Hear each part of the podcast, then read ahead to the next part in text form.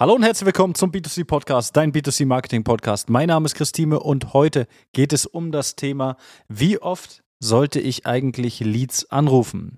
Diese Podcast-Folge wird präsentiert von deutschland-koch.de, der Hobbykoch-Wettbewerb für alle Küchenstudios und Möbelhäuser.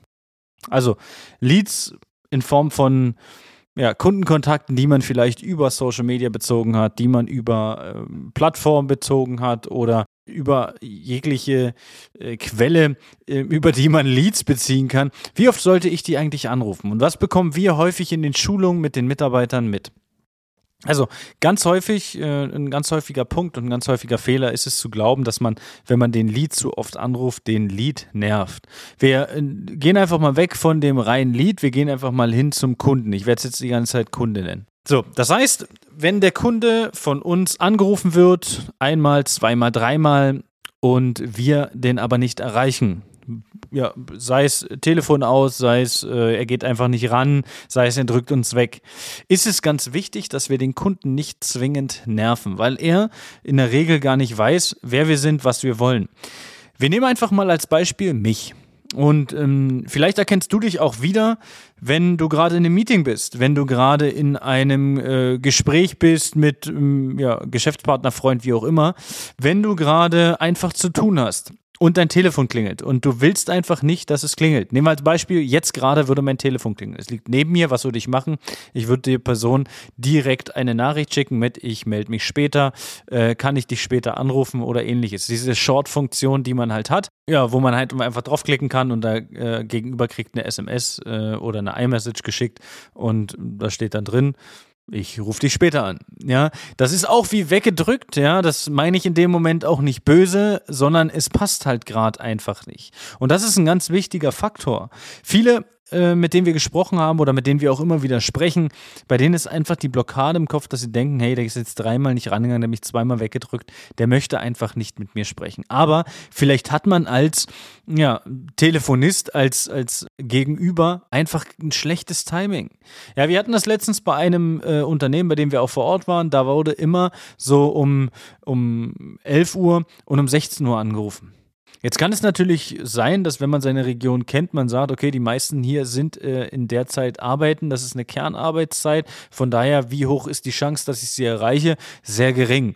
Und das ist eigentlich ein wichtiger Punkt, den man auch beachten muss. Wie ist meine Region? Wen spreche ich an mit meinem Marketing? Wen hole ich mir da überhaupt rein? Ist es eine Person, die, ja, ich sage mal, überhaupt Möglichkeiten hat, in der Zeit ranzugehen? In der Theorie oder könnte die Person theoretisch in der Zeit immer arbeiten sein? Weil nehmen wir als einfaches Beispiel, ich rufe die Frau Müller an oder Frau Meier, ist völlig egal.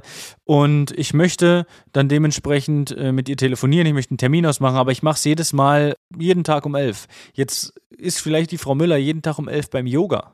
Wie hoch ist die Chance, dass ich sie erreiche? Das heißt, die Chance ist sehr gering. Ist es so, dass man auch jeden immer zurückruft? Nee.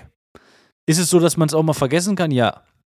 Und das ist ein ganz wichtiger Punkt. Nur weil man den Kunden ein, zwei, drei oder viermal angerufen hat, der ging nicht ran, hat weggedrückt oder ähnliches, heißt nicht, dass der Kunde prinzipiell nicht mit jemandem sprechen möchte.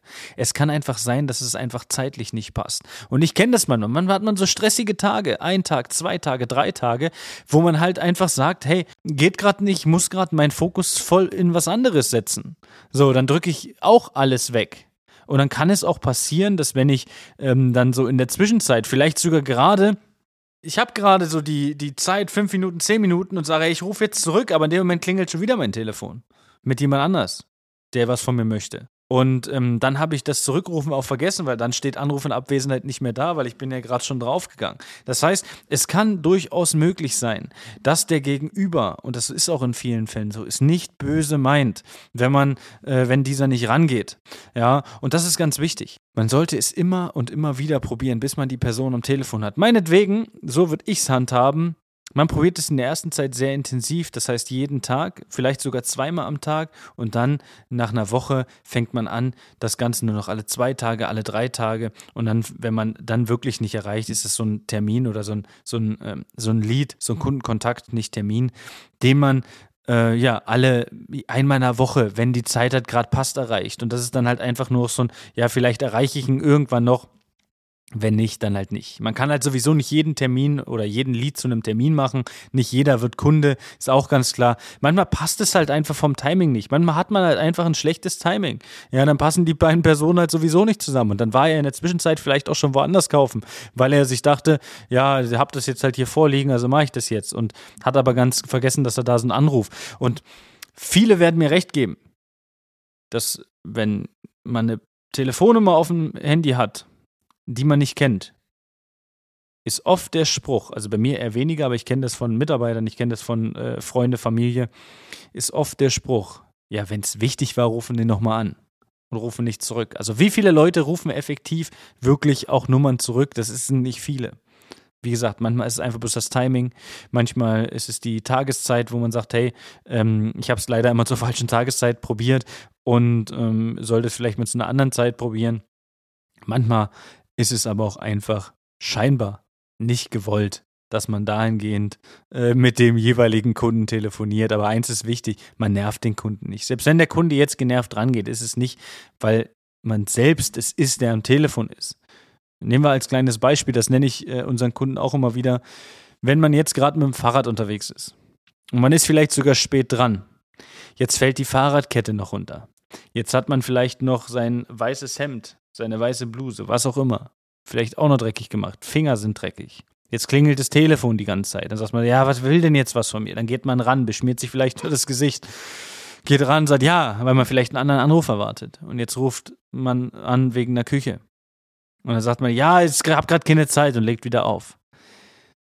Das hatte im Prinzip in dem Moment ja nichts mit der Person zu tun, die anruft. Das hätte jeder sein können. Das hätte der, der äh, aus der Autowerkstatt sein können. Das hätte der, was auch immer sein können, wenn man gerade einen Anruf von vielleicht Familie erwartet. Ähm, man bekommt halt einfach dahingehend dementsprechend so ein Stück weit negative Energie ab. Aber das ist niemals gegen eine Person gerichtet. Nicht jeder ist immer zu 100% freundlich am Telefon. Und vielleicht kennst du das auch. Du gehst manchmal ans Telefon legst auf, weil du bist gerade irgendwie machst du das so zwischen Tür und Angel und legst auf und danach denkst du dir, boah, das da war ich jetzt unf nee, das das glaub, da war ich unfreundlich. Ja, jeder war doch irgendwann schon mal unfreundlich am Telefon. Weil es gerade ja, die Situation war einfach gerade bescheiden. Und das sollte man sich immer wieder in Erfahrung rufen. Man nervt den Kontakt nicht. Außer der Kontakt sagt am Ende, hey, ich habe jetzt woanders gekauft, brauchst mir jetzt nicht nochmal anrufen, mach es trotzdem nochmal. Aber das sollte natürlich ein Grundverständnis von Lied sein, solange nur anzurufen, wie der Kunde, der Kontakt auch dann dementsprechend natürlich äh, ein Interesse hat. Also, ich hoffe, das konnte ein Stück weit aufklären zu dem Thema, wie oft sollte ich eigentlich Leads anrufen und wünsche bis dahin alles Gute und ciao, ciao. Das war eine weitere Folge des B2C Marketing Podcasts mit Chris Thieme. Wenn du weitere Fragen zu den Themen Marketing oder Recruiting hast, kannst du jederzeit dein kostenloses Infogespräch auf www.timeconsulting.de buchen. Alle Links zu unseren Social-Media-Kanälen sowie zu unserer Website findest du natürlich auch in den Show Notes. Wir freuen uns, wenn du auch beim nächsten Mal wieder einschaltest und wenn du uns, wenn dir der Podcast gefallen hat, eine Bewertung dalässt. Bis zum nächsten Mal.